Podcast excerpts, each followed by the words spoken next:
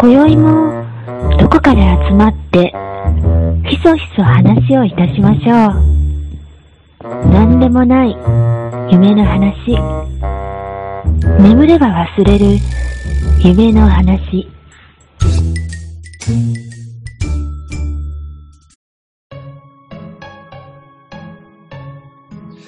はい、じゃあ寝たら忘れるラジオの時間がやってきました。えー、今週のようちゃんですけども、あの、まあ、僕、42歳ですけども、えー、初めて宣告を受けまして、まさに今日なんですけども、あのー皮膚科に行って、水虫って言われました。ようちゃんです。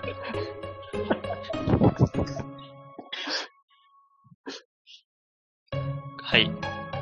今週の楽は、えー、えー、その、実は今日、模試があって、うん。そのために勉強をしてたんですけど、うん。うん。夜になると、その、お腹から、その、胃酸が上がってくるじゃないですけど、うん。ゲロ吐きそうな感じでうん。眠くなります。どういう、あの、なんか、ま、ただね。ただ眠いんじゃなくて、うん。その、俺はいつもその、ゲロゲロに眠いって言ってるんですけど、そ まあ、そういう風に、それその表、は、はい。あれ？ストレスで？いや、な、なんなんですかね。そのなんか、気持ちいい眠りとかではなくて、うん。なんか、う、うーみたいな感じの眠さが、で、まあそれをリビングで言うと、うん。汚いっていう風に言われます。なんかそうやろ。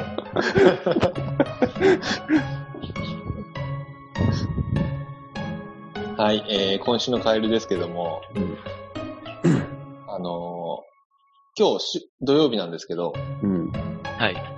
今日と明日、土日でね、会社で、えー、売り出しのイベントがあって、はいはい。あのーチラシ入れたり、新聞にね、うんとか、あの、ポスティングで巻いたりしてるんですけど、はい。えー、ほとんど会社にいませんでした。うん。全然貢献していません。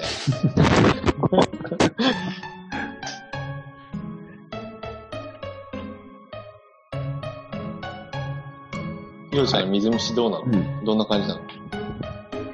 いや、まあね、5月ぐらいからね、あの、左足にの裏に、なんていうの、み小さい水ぶくれみたいなのと、あの皮が破れてくる、う来た、来てたんですよ。で、まあなんか、こう水ぶくれを、なんかなるから、こう、触ってると、そのうちそれが破れてって、みたいな感じで、だんだんだんだん広がってってったし、ああ、これなんかまずいな、みたいなこと思ってたんだけど、別に皮がむけるぐらいって、誰でも起きることやん。うんな。ので、ほったらかしてたら、奥さんに、いや、それちょっと水虫っぽいよって言われて、あのー病院行ってきてくださいみたいなことをまじまじと言われたので、うんあの、今日僕ちょっと午前中仕事やったんですけど、半日だったんで、じゃあちょっと午後から行ってきますっていうので、で病院行って、もう、あの、こうなんていうの、診察の、あの、横になるベッドみたいなやつあるじゃないですか。あれに、えっと、足、えっと、靴下脱いで足を乗っけてくださいみたいな。で、も見るからに、えー手袋をして、もう汚いものを触るかのように、あの、なんていうの？つあの、爪先で僕の足を触って、で、あの、皮膚を取って、あの、皮膚の、なんていうの、一部分を取って、で、顕微鏡で眺められて、ああ、いるね、みたいな感じで言われて、ああ、そうシロかアリシロアリみたいなこと。いやー、ちょっとね、うん。この年になるまでね、水虫なんてならない、僕はならないかな、みたいなこと思ってたけど、ちょっと結構ショックやったなと思って。うん。っていう、まあそんな感じですよ。はい。ラック君もなったことあるって言ったもんね。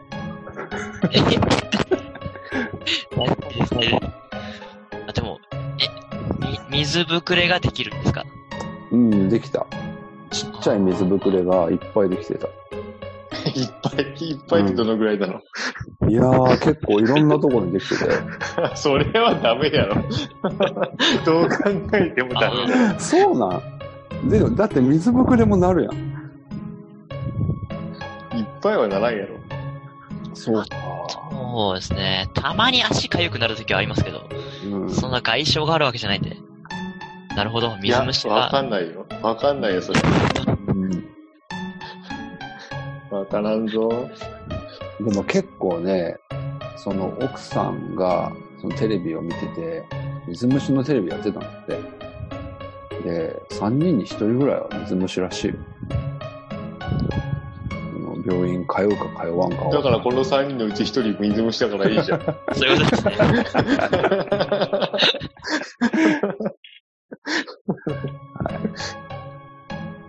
まあ結構ショックやったな。多分僕もね、昔なって、うん。なったことある？あるあるある1回なって、うん。っていうのが、その時ね、社会人になって、うん。寮で生活してたんだよね。うん。で、あの、何人いたのかな、あの時。えっ、とね、5人寮に住んでて、シャワールーム、お風呂が2つだったんだよね。うん。で、一緒のところでやっぱお風呂使ってて、一人水虫になったらみんな感染して、いやーだ勘から、弁してくれよみたいな。だから俺もね、それ、なんでなったんかなと思って、ずっと考えてたよ。うん。で、5月ぐらいからなってたような気がしたから、いや、これ合宿やと思って。合宿のうん。イベントの時、イベントっていうかね、そのゲストハウスの時か、みんなで銭湯行ったでしょ？いやー、そこやなと思って。ちょっともう本当にね、はい、まあそん絶な。対、絶対ようちゃんから映ってるやん、こっちに。合宿で。そう、そういうことになっちゃいますよね。で、俺が、俺が映ったんや。誰かのやつ。やめてほしいよ。もうね、心当たりのある人にはもうぜひお便り欲しいよね。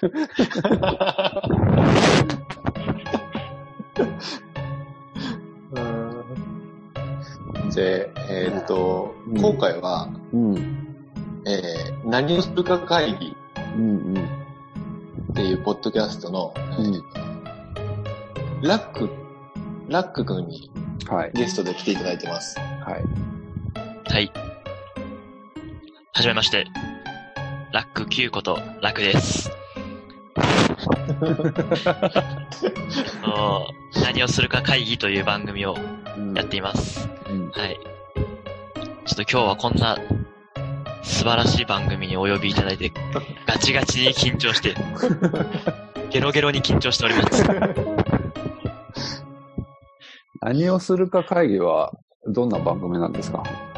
えっと、実はというか、私は今高校3年生なんですけれども、うん。その中学、あ小学校の時からの同級生うん。3人で、その、まあ、に、日々のことを喋ったり、うん。まあ一番今や最近やってるのは、キーワードを決めて、それについて雑談していくっていう、まあ、高校生の休み時間みたいな感じのうん番組って、一応なんか高校生よりも大きい人にうん懐かしむ感じで聞いてほしいかなっていうふうに思って作っています。そういう雑談の番組ですね。えーバチバチにライバル番組やね。僕たちの。高校生より大きい人に聞いてほしいと思ってるもんね。うんい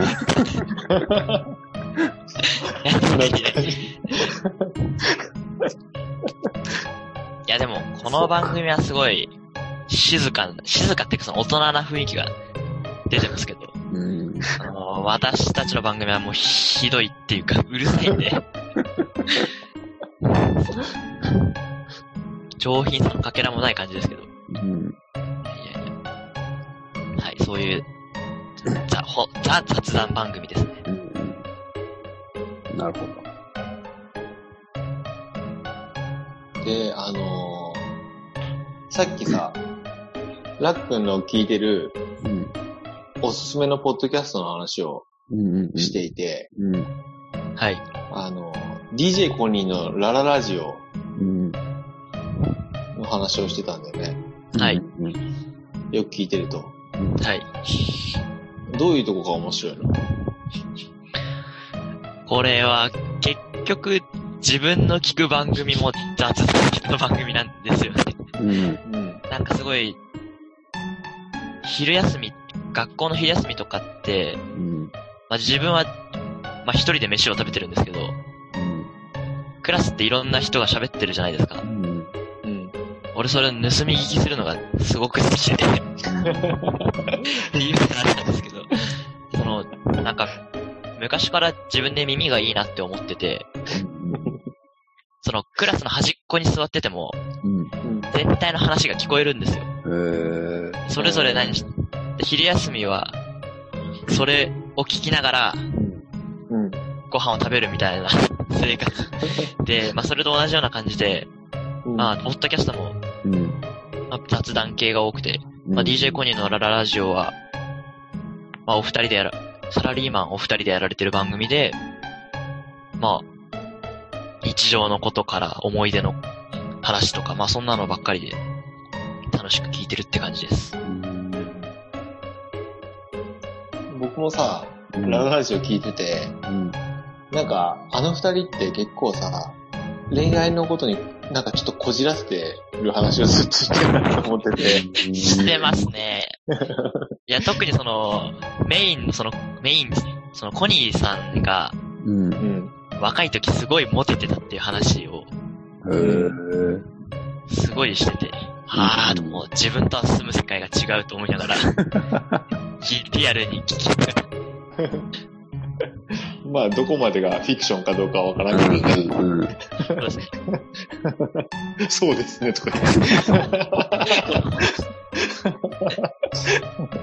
はい。で、あのうんそのね、高校生なうんら、どうしてもね、うんあの、テーマにしたくなる恋愛の話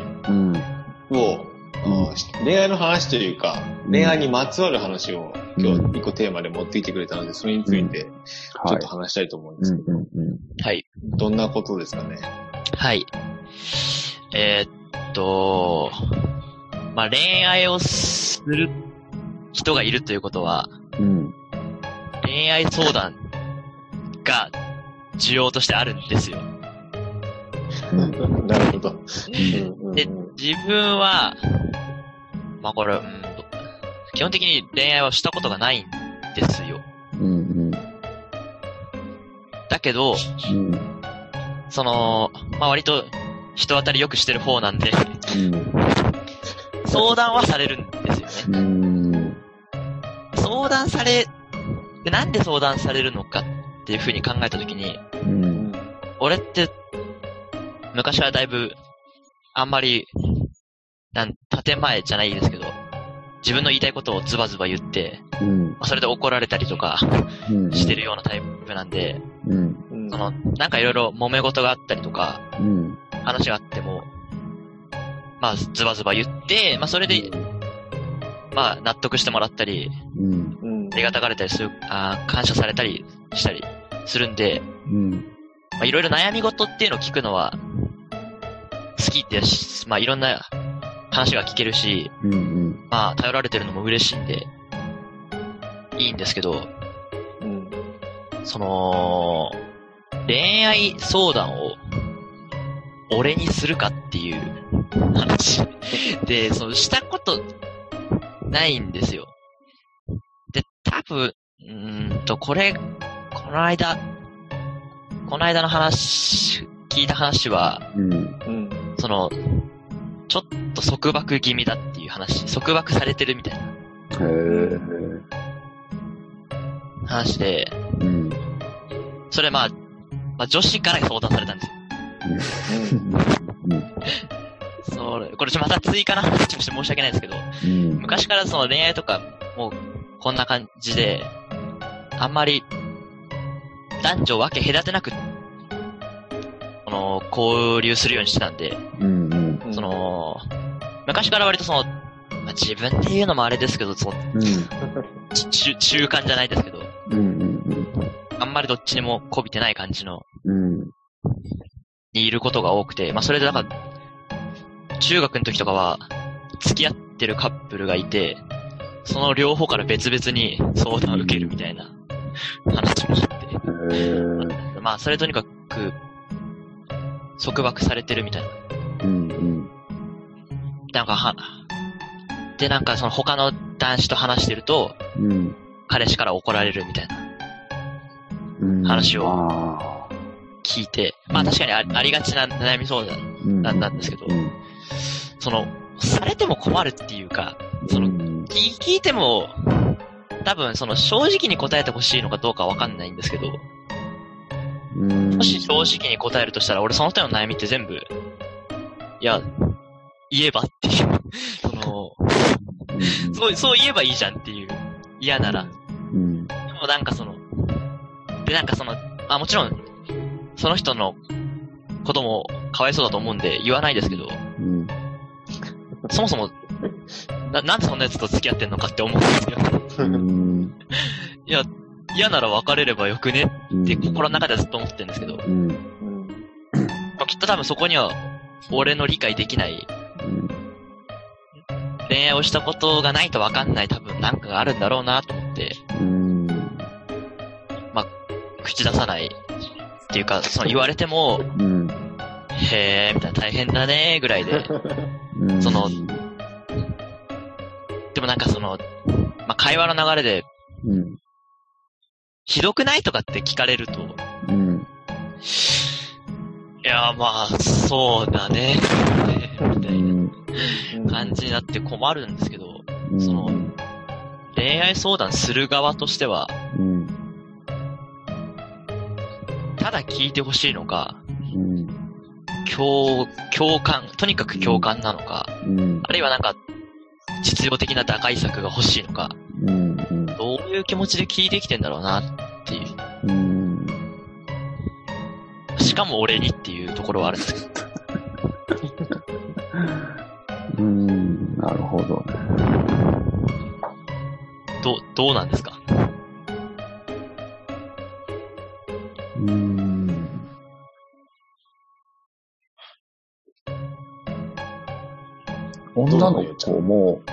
相談してくるんやね。そうですね。あ、これは、うん。だいぶ特殊な方っていうか、じ、あの、すまあなんか自分で言うとあれなんですけどね。うん俺が割とそういう立場にいがちっていうだけなんですけど。へえ。え、え、それはいろんな女の子から来るの？相談は。中学の時は、うん。あもちろん別に関係なく、男女関係なくうんうん。来て、まあ高校に入ってからは別にそうでもないですけど、うん。またまに話の流れでされるみたいな。うん。うん。ど、どういう心理で聞いてきてるんだっていう。うん。どうですかね。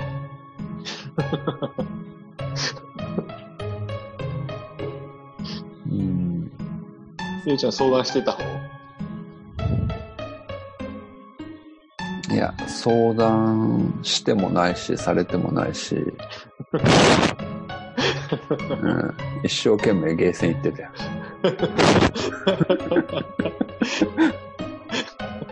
コインゲーム。うん、コインゲーム。うーん、そうか。うん、え、どうですか？カエルさんどうですか？いやー、どうなんだろうね。その、なんか、僕自身は、うん。ようちゃんと一緒で、ゲーセンは行ってないんだけど、うん。あの、相談はしない方だったんだよね。で、も、うんなんか話としてなんとなくわかるのは、その相談するとかしないとかがめんどくさくて、はその、付き合っ、高校の時とかは、付き合ってる子は同じ高校じゃなかったし、同じ高校の友達とかには付き合ってるってこと言ってなかったんだよ。あ。あうんめんどくさいから、うんなんか言われるのがめんどくさいとかね。うん。けど、その、年齢的にはさ、うん。言いたいんだろうなとは、なんとなく思うんだけど、うん。その言いたい理由だよね。うん。そうなんですよね。ねその、もしかしたら俺がズバズバ言うことも、見越した上で聞いてきてんのかなっていうふうに思ったりして、うん。なんか、うん。そ俺としての意見を求められてるのか、うんそれとも本当に一般何です一般意思的な意見。うんでもまあ難しいのがでも俺の意思って聞かれたらじゃあ別れたらっていう一言で終わっちゃうんで、うんなんかあれなんですけど。なんかさ、これからさ、うんあの、要は言われることってそんなにバリエーションないと思うんだよね。うん相談されることって、バリエーションいっぱいあるの？いやまあそ、そんなにはないですね。その束縛とあと何があるの？えーあとは、あのー、LINE うんをしようねって言ってた側が。疲れて寝ちゃって、うん。それを、なんでそういうことをすんのかねっていうふうに聞かれたことはあります。まあ、あとそ、まあでもそんなもん、そういう感じですかね。あとそういうやりとり感じなんだ。うんはいオッケーオッケー。じゃあそれに対してめっちゃ面白い答え考えよう。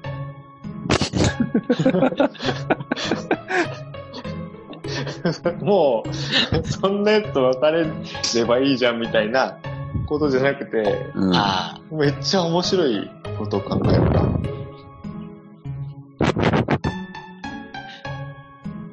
そうだな。うん。LINE、LINE をうん。返してくれない。うん。要は返してくれないってことだよね。あ、そうですね。うん。返してくれないときどうしたらいいかって言われたら、そうだななんか面白い案ないの？ひなちゃん。うん。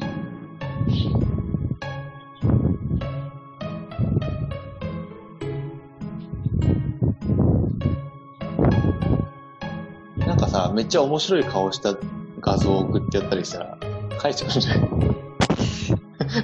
うん。すごい変な顔、変な顔した変顔送ったら絶対返ってくるよとかさ。あなんか、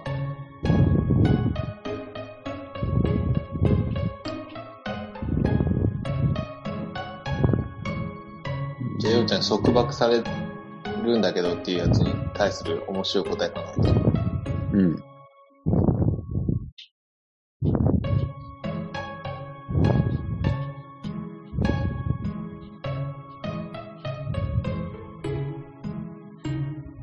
フリーズしてるふりしてるからね。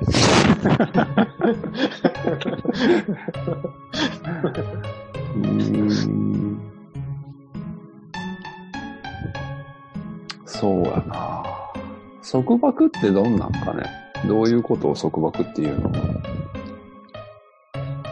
束縛に、まあ、もっと広い意味で言うと、だからシンプルに言えば嫉妬してるって話ですようね。ん。なるほど。まあさっきで言う別の人と話してるとかっていう、そういうこと？はい。ああ、そう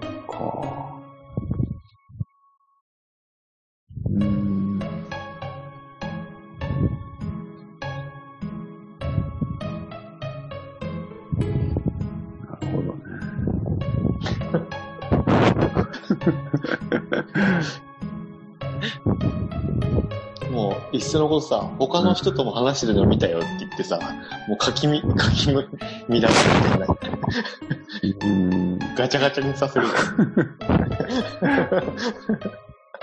あ、かわいそうじゃないですか、ちょっと。大丈夫、大丈夫。あの、うん大抵、ほっといても別れるから。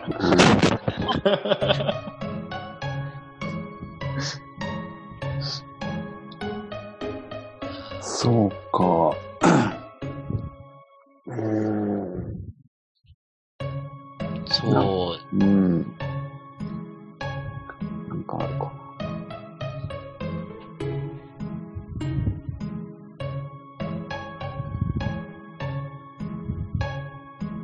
な。なんかカエルさんそんなん言われたことない？どういうこと？その当時、高校の時とか。彼女に嫉妬されたり。あー、ないない。うんな、あったのかないのかわかんないけど、うんあんまり、やっぱりなんだろうね、男同士でた遊んでる方が楽しかったよね、結局。うんその当時あって。付き合ってる子はいたけど、うん。あ、前も話したっけ？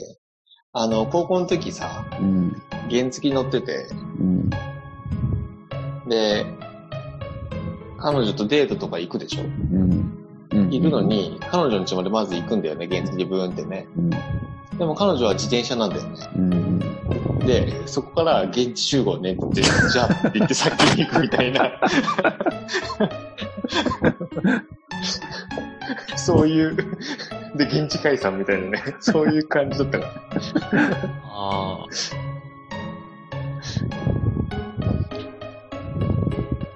あんまりうん。大丈夫だったわ。うん。そうか。でも、この、この調子でいくとさ、うん。その相談されやすい立場としてはさ、うん。あ。はい。今は彼女いないの？あ、俺ですか？う。。うんいません、いません。うん。でも、もう、ね、うん。こ大学に行ったりしたらすぐできそうな感じだね。うん。いや、そう、そこもまた難しくて、うん。うん。何が難しい？いや、そのす、いや、その人を好きになったことないんで、わかんないんですよね。いいんだって好きになってもらえたら、それでいいじゃないうん。とりあえず。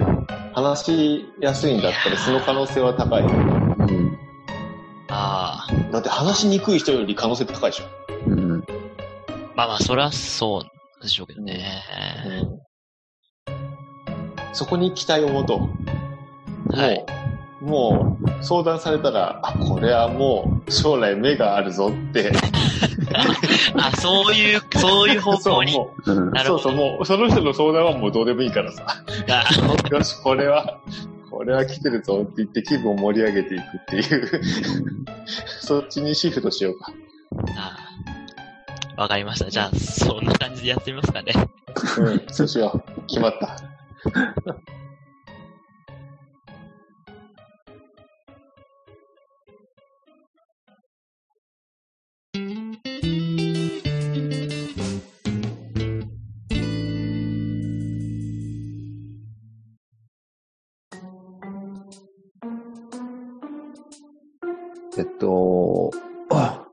第65回で、えー責任感の、まあ、話をしたんですけれども、あの、実は今回、えー、ラックさんが、えーここにえーお見えになったのは、まあ、我々に、あの、ちょっと一言物申したいと。世間が分かってないんじゃないかっていうことを、ちょっとぶつけに来たということで、あの、はい。ちょっと、えーここからは、ラックさんに、ちょっとその意見というものをいただこうじゃないかと思っています。で、もう反省する回にするんだよね。はい。おじさん、おじさん二人はもうここで反省、正座して、聞くっていう。はい。はい。あのーまあその65回ってうん。責任感の話をされていて、うんま。あ、すいません。ちょっと聞き直してたんですけど、うん。それがまだ途中だったもので、まだちょっと、ずれてる部分もちょっと多いんで、うん。もしかしたらそもそもちょっと話がずれてたら申し訳ないんですけど、その、責任感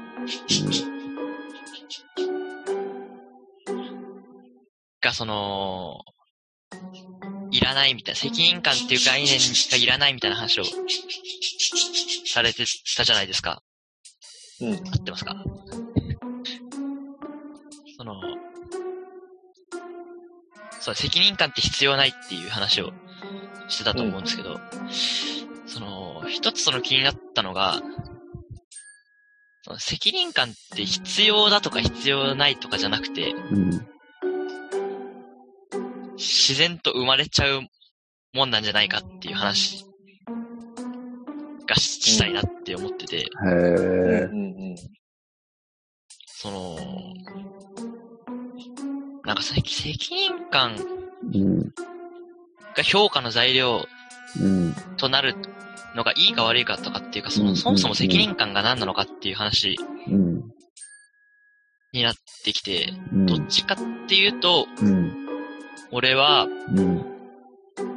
その物事の、その仕事とか人の関係性の中に、うん。まあ、自然と生まれるものだから、うん。それが必要か必要でないかっていうのは、そもそも、そんな、な、質問の疑問、ぶつけ方が違うんじゃないかなっていう風に感じて。聞いていました。だから、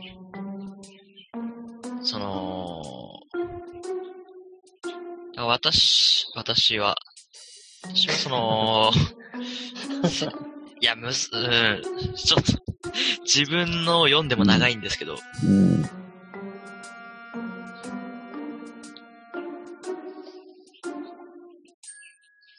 責任感はやっぱりあるし、うん。そう、それに従って生きていくしかないんじゃないかなっていうふうに思ったっていう話なんですね。うん。うん。うん。なんで生まれてくるの？責任感は。えーっと、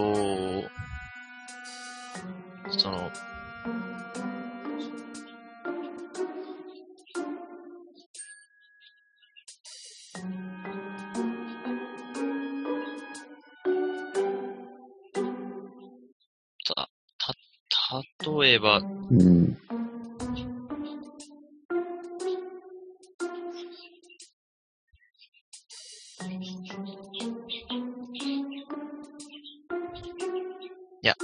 あの、責任感がうん。分かりづらいっていうものだとは思うんですよ。うん。数値にできないし、曖昧だから、うん。確かに責任感がうん。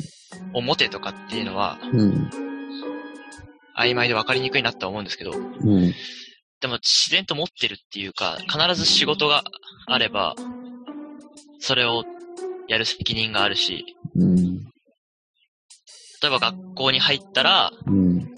そこで勉強する義務、うんっていうか学校で勉強するために入ってる。うん。することに対して責任を負ってるから、うん。必ずそこに存在してるんじゃないかなっていう話で、だから責任感は絶対ある。ただそれを評価するかっていうとまた違う話で、例えば学校は、点数でしか見てないんで、責任感をどうこうとは言わないんですけど、うん。だから点数が悪ければ、うん。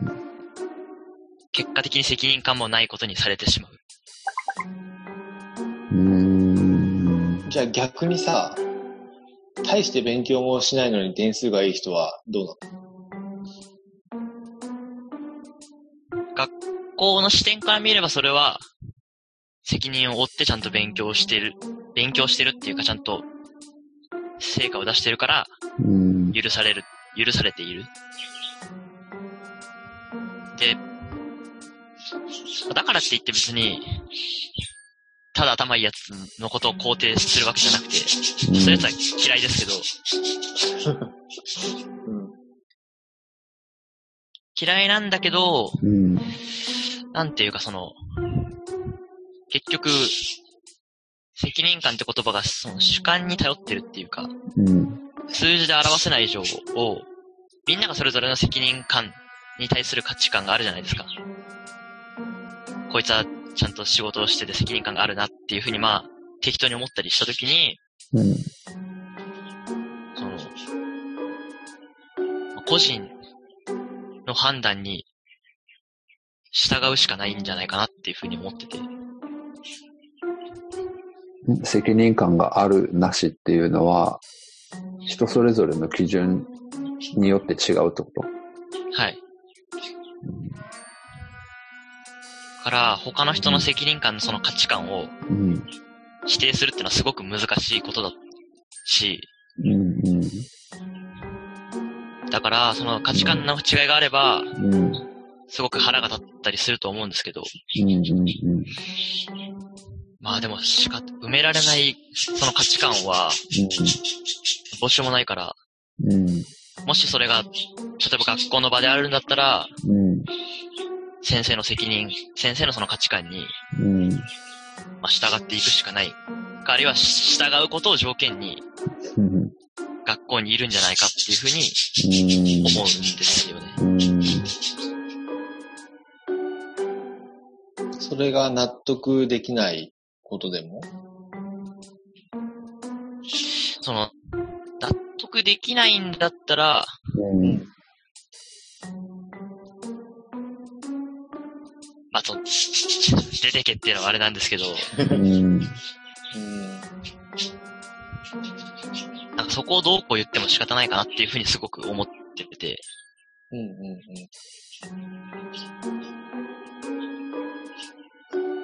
うん。そうだね。あの、僕が言ってたのは、うんと、ある人が責任、仕事に対して責任感がないんじゃないかとうん。はい。いう話をしていて、うん。あそういう話を聞いて、うん。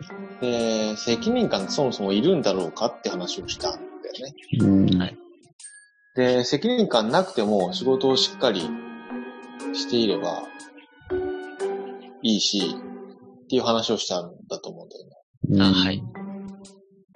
で、それで責任感はなくてもいいんじゃないかということを僕の結論としては言ったんだけど、はい。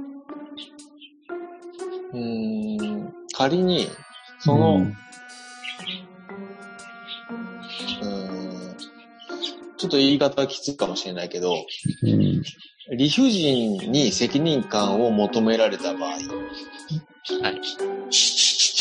に、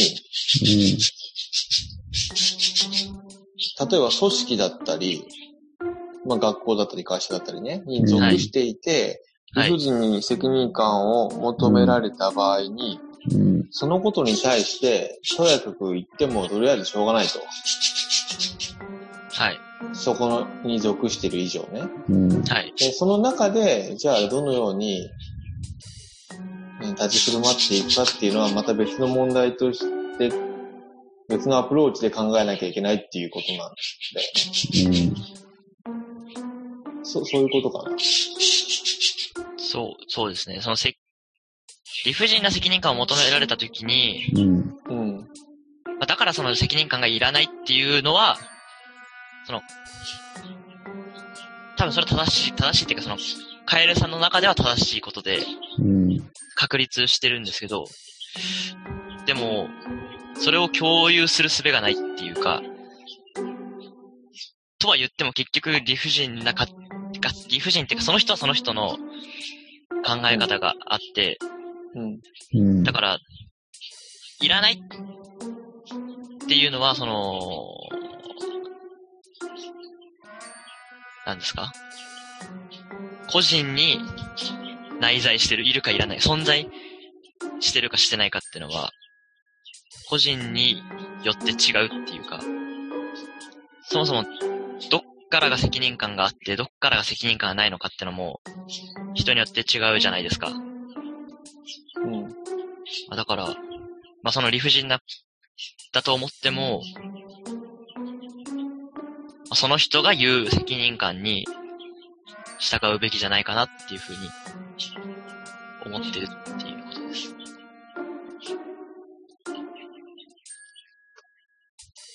難しいこと言うね。うん。うん。難しい。うん。うん。でも実際的には、ラックンの言ってる通りで、責任感なんていらないんじゃないかと言いながら、その責任、あの、まあ僕にとって理不尽かと思われたとしても、うん。ある程度それに従って、その言われたことに従っ、求められたことに従って、生きているわけだよね。それは事実だよね。いや具体的に理不尽ってどういうこいや僕はその時にてあの話として言ったのはと、うん。責任感を持って仕事をしろっていう話をしたわけだよね。うんうんうん。65回の話ね。うん。はいうん。でも、うん。じゃあ責任感があれば仕事って全うできるのかっていう問題。うーん。はい。それはできないね。うん。であれば、うん。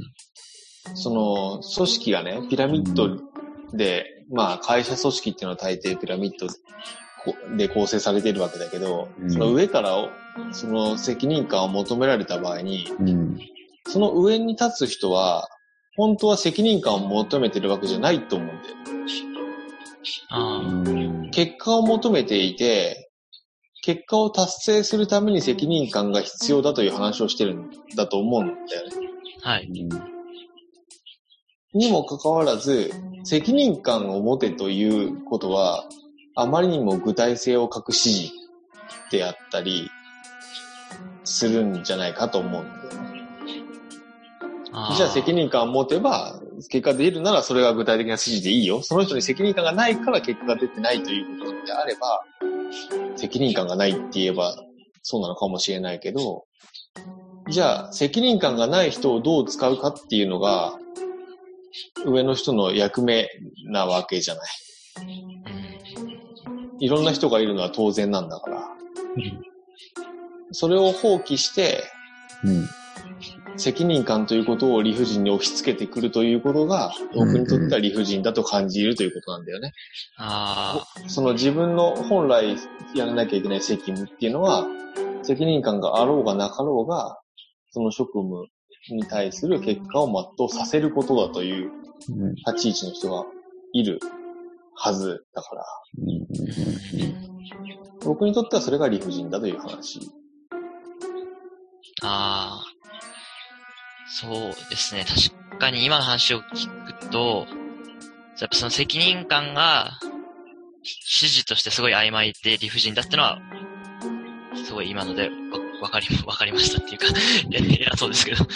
うんうんううんんただね、ラックンが言ってることもま、まともで、まっとうだと僕は思っていて、なんかその多分指示出した人にとっては、うん。その多分その指示出したその偉い方ってのは、うん。その、人によって責任感のボーダーというか定義が違うことを、ちゃんと理解してないと思うんですよね。うんみんなの責任感が同じだと思ってるから、うん。責任感って言えば、だからその、責任感、その、多分、うん。価値観が違う人からすると、例えば、カエルさんの場合だと、自分の定義がこうあって、うん。うん。で、その責任感っていう風に人から言われたとして、これは自分の知ってる責任感じゃない。自分が考えてる責任感とは違うから、うん。理不尽だなって思ってると思うんですけど、多分その指示出す人からしたら、うん。指示出す人は、そのことを責任感と呼んでる。うん。その責任感っていう言葉に入ってる意味が全然違うから、うん。きっとそこで乖離が起こってて、うん。まあ上の人、上の人にとっての責任感は間違ってないと思うんですよね。うんそれ責責任感は間違ってないけど、指示が間違ってるよね。まあ指示は間違ってますね。そうですね。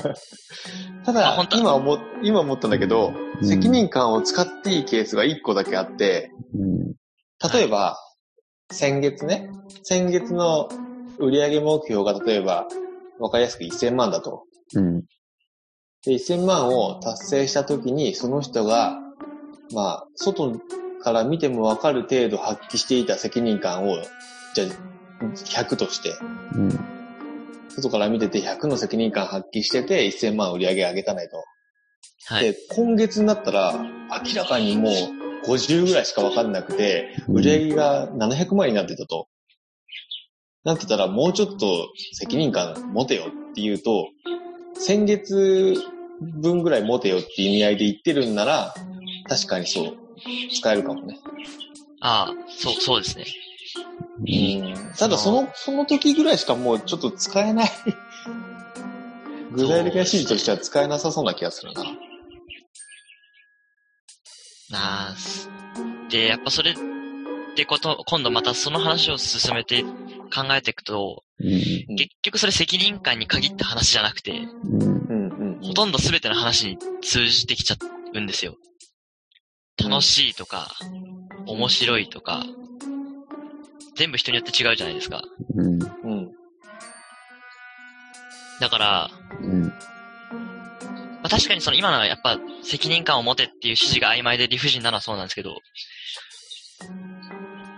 でもじゃあ、まあ、多分もっと具体的な数字だったり、うん。だったらもしかしたらその仕事とかの場合は、まあいいのかもしれないんですけど、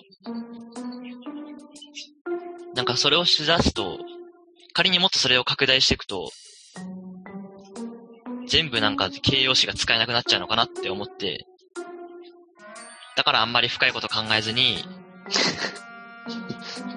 まあ言われた通りの意味をく、まあ、そこそこ汲み取って、まあ文句を言いながら やるぐらいがちょうどいいのかなって思ってるんですよね。なるほど。なんかそう、そう、そうなんですよ。結局、うん。もっと面白いものを作ってとか、うん。うん。きっと言ってる側にはそんなに悪気はなくて、うん。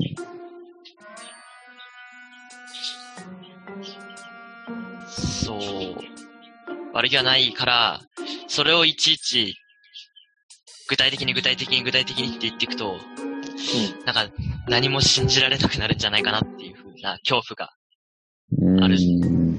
ことなんですよね。うん。なるほど。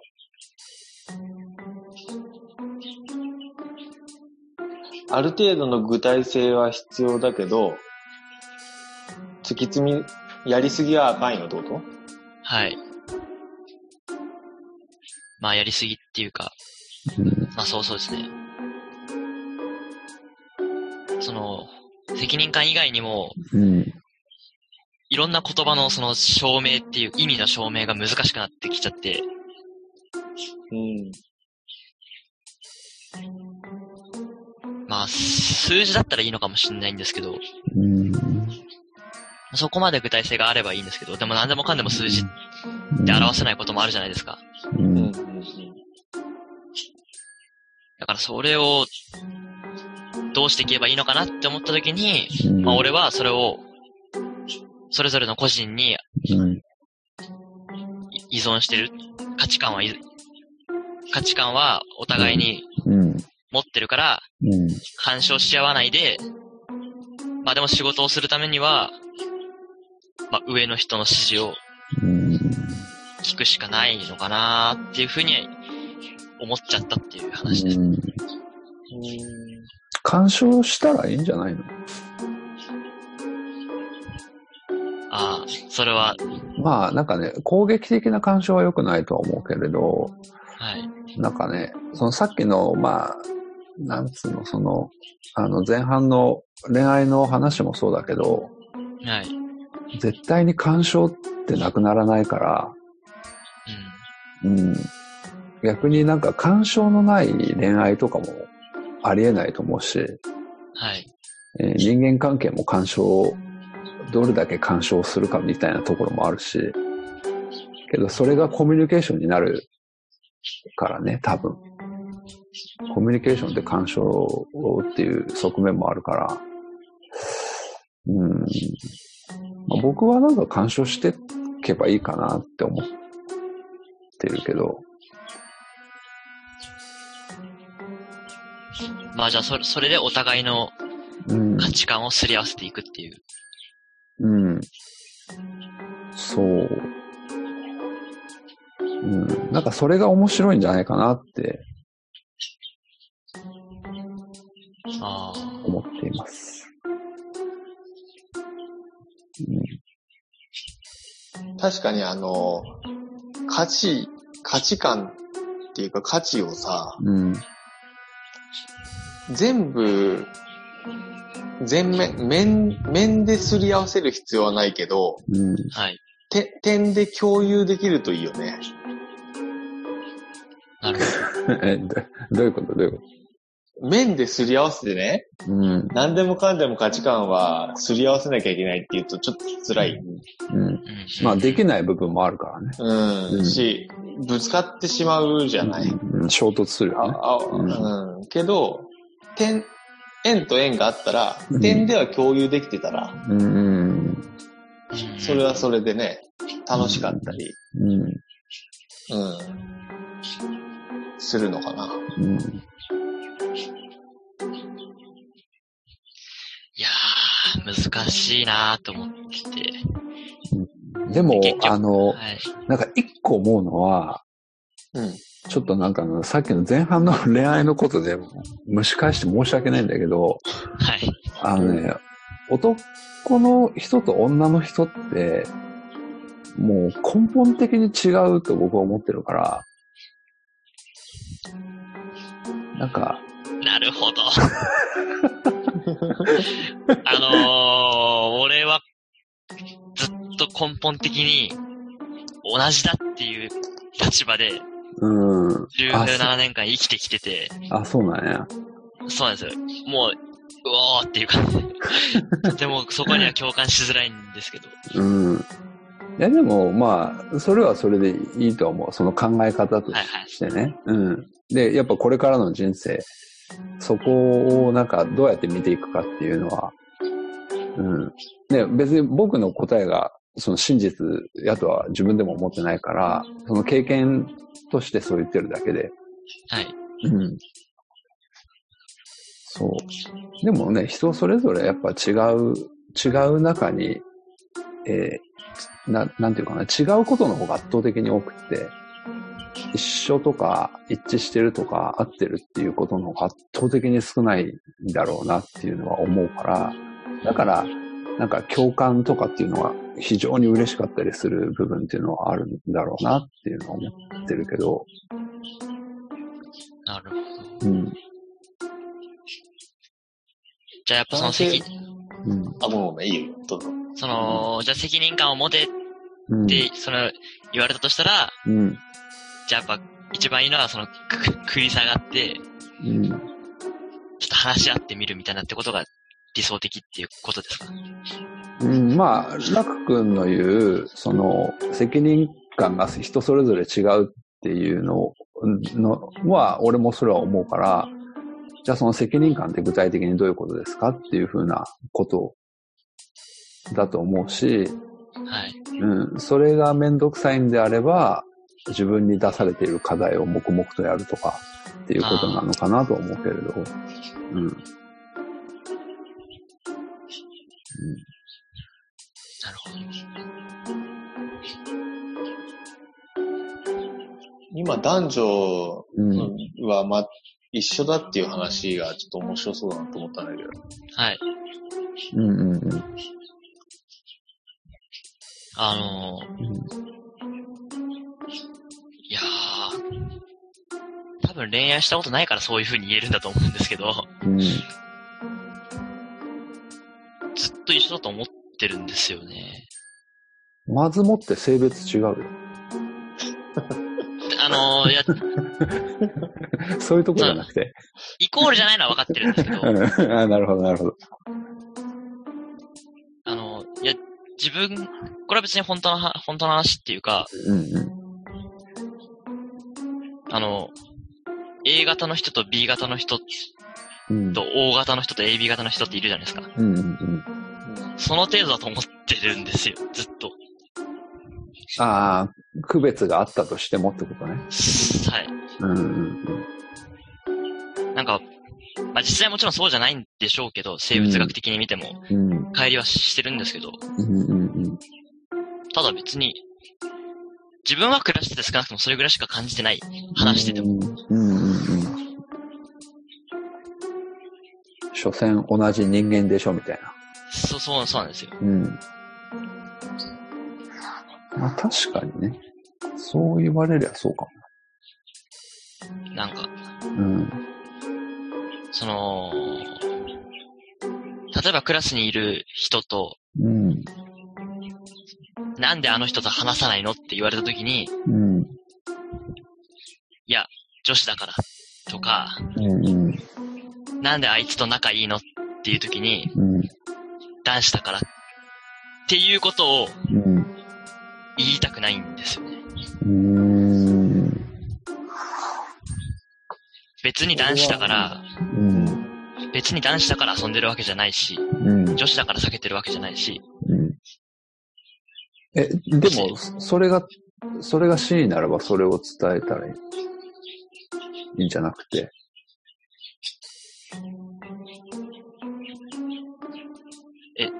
と、と、というと。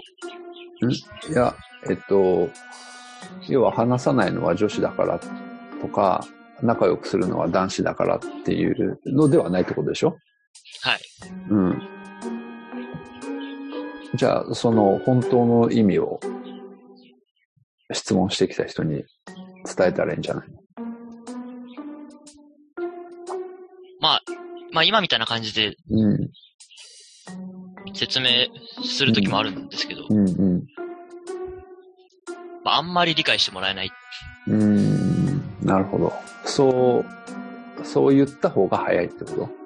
女子だからとか、男子だから。あ、いや、い言わないですけど、うん。変なやつだなって思われて終わりっていうだけ。うん。なるほどね。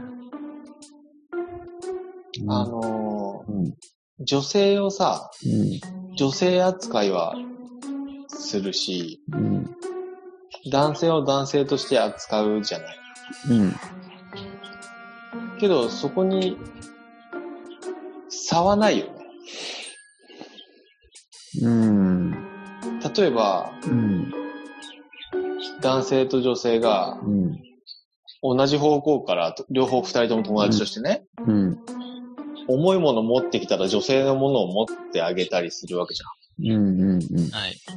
それは女性扱いはするけど、うん。女性とし、だから、うーん、なんていうのかな。男性だから持ってあげないっていう話じゃないんだよね。うん。うん。ということ？あーもしそういう状況があったとして、例えば、からそこの、もし仮に男女が重いものを持って、うん。向かいから来たとして、それうん。うん。おうっていう心境になった時に、どどっちをうん持ってあげるかっていうのは、うん。どっちの方が辛そうかっていうのによると思ってて、まあそれはも、その、まあ、まあ普通にって考えるとあんまり嫌なんですけど、普通に考えたら、うん。男子の方が力持ちで、うん。女子の方が重いものは持てないと。うん。それはもううん。生物的に体格が違うから、うん。から、まあ多分きっとその女性の方を持つと思うんですけど、うん。でも例えば。片方がプロレスラーで、うん。女性のプロレスラーで、もう片方がうん。指に負荷をかけちゃいけないうん。病気の人だったら、うん。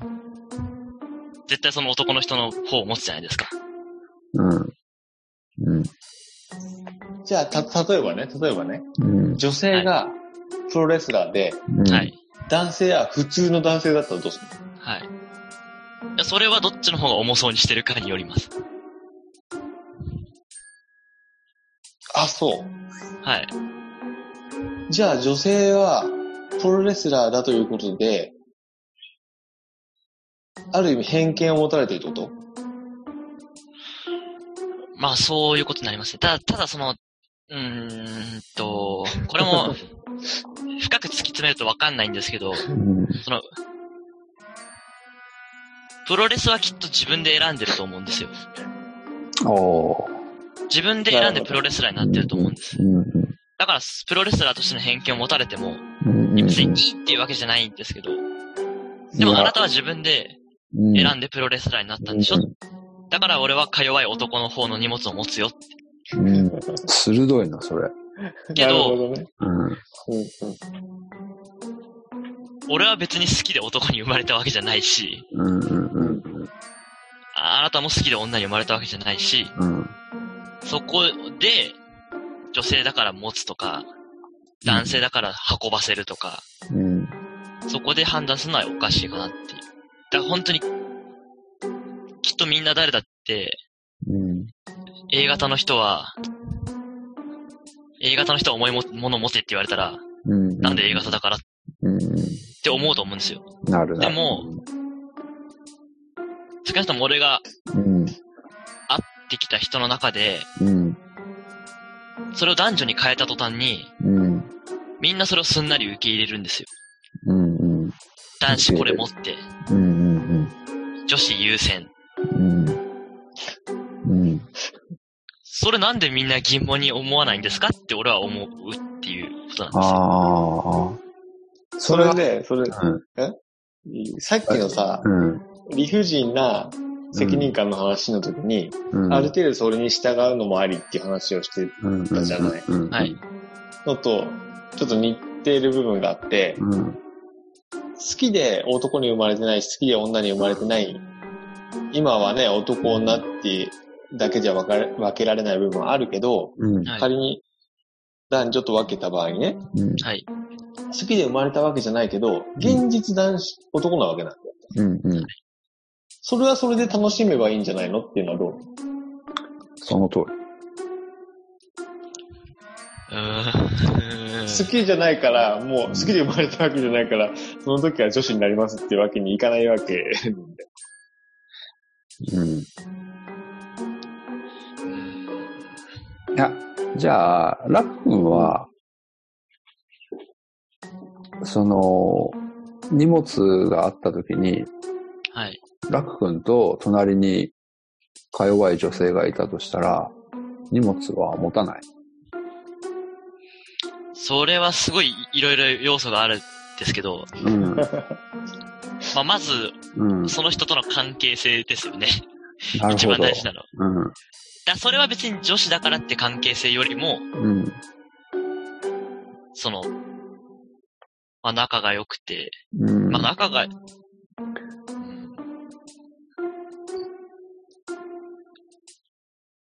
まああんまじ、うん、まあでもただ、やっぱ、どの考え方するにしても、うん。まあ女子か男子かっていうのはあんまり、その、仮にその隣にいるのが女子だろうが男子だろうが、うん。まあ結果は変わんないかなっていう。うん。結果でも変わるやん。いや、それ、ああ、その、体格とかが使えばですけど、いや、まあ、単純に、お、その隣に女の子がいたら、はい。それは持つだろう、でも。ええー、持ちますかね持つよ。俺持たないかもしれない。いや、そこはね、持った方がいいよ。そうう、ん。なんでかっていうと、その方が確実に持てるから。いや、でも、女の子が持ってくれたら、俺、俺から持てるかもしれないじゃないですか。持ってないでしょ。え、でえ、え、え、え、え、持てるちょっと言い過ぎたね、今。いや、ちょっとごめん。えっと、ちょっと、えっと、時間ちょっとあれなんで、い一回ちょっとここで切って、はい。またちょっと続き。オッケーオッケー